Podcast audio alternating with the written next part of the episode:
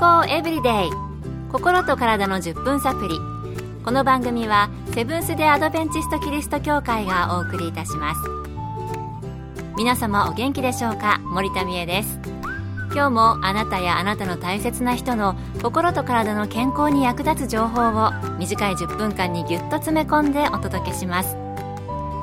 セブンス・デ・アドベンチスト・キリスト教会は社会奉仕をモットーに世界中で病院や学校も運営しています。日本でも東京神戸沖縄の3カ所の病院をはじめ福祉施設などの運営を通して皆様の健康と医療福祉の発展に携わってまいりました。なおこの番組は健康情報番組で医師のアドバイスや治療に代わるものではありません。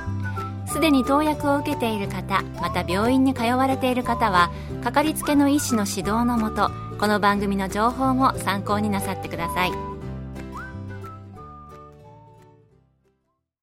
突然重たいものを持った時に腰のあたりで何かギクッとして動けなくなるそんな経験のある方おられますか？ぎっくり腰なったことのある方に聞くと、とりあえず激痛で動けず、治ってもいつまた起こるかビクビクしていると話されていました。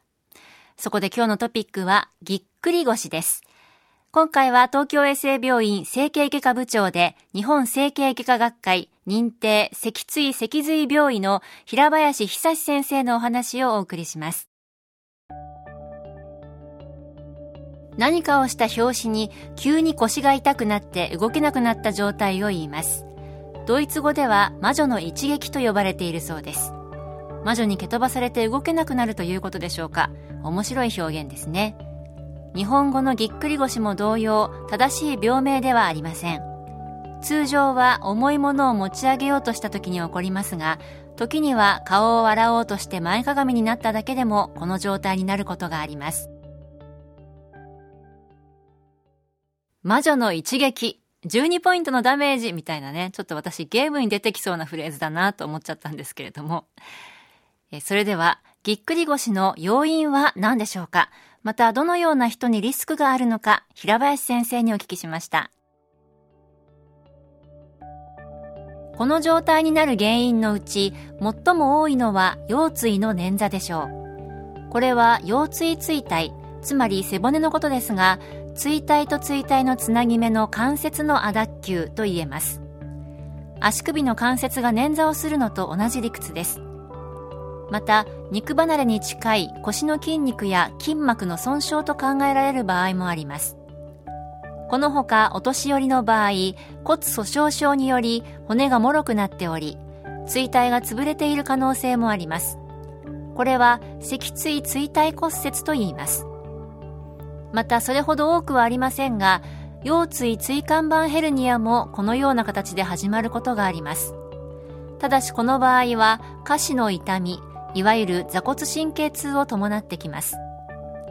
このように一口にぎっくり腰といっても様々な病状が考えられるのです。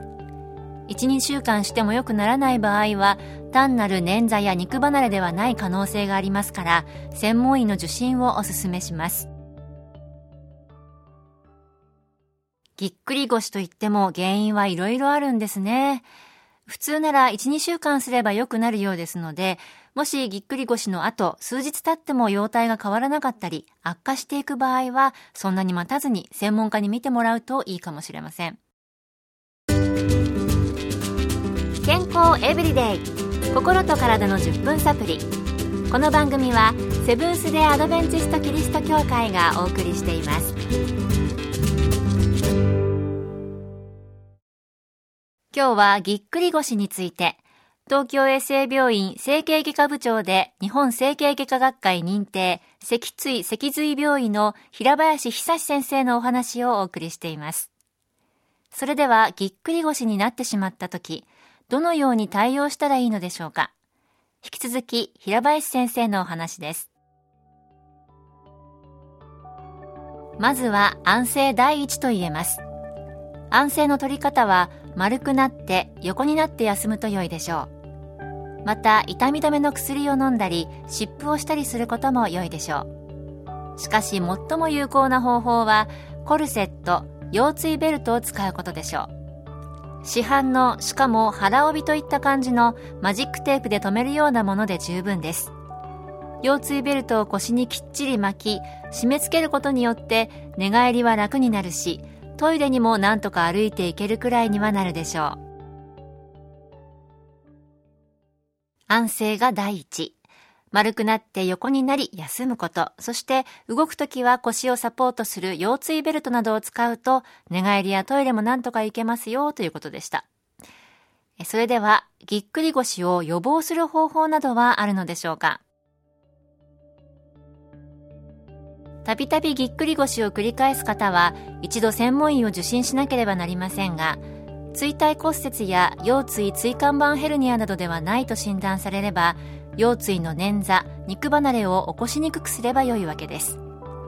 急激な動作を避けまた不用意な動作で重いものを持ち上げないようにしましょう。床に置いた荷物を持ち上げるなどするときにただ腰を曲げるだけではなく体を荷物に近づけ片膝をついて座り立ち上がりつつ荷物を持ち上げるようにつまり膝を使って持ち上げる工夫が必要です。さらに簡単な工夫では掃除機をかけるとか前かがみの仕事をするときに腰椎ベルトをするのが良いでしょう。腰を守りながら作業ができます。手首や足首にサポーターをするのと同じです。とはいえ背骨周りの腹筋背筋を鍛えていわば自前のサポーターを作り上げるのが理想的です。そのためにはクロールや背泳ぎのような水中運動をおすすめします。泳げない方にも水圧に抵抗して進むことで穏やかに筋肉トレーニングができる水中歩行はおすすめです。仕事に合わせて腰椎ベルトを使ったり重いものを持つ時には注意をしたり普段から背骨の周りの筋肉を鍛えることがぎっくり腰予防の秘訣だということでした。ぎっくり腰を予防する運動水中運動はとてもいいんですね。私も近くの温泉でやってますけどもまた続けたいと思います。今日の健康エブリデイいかがでしたか？番組に対するご感想やご希望のトピックなどをお待ちしています。さて最後にプレゼントのお知らせです。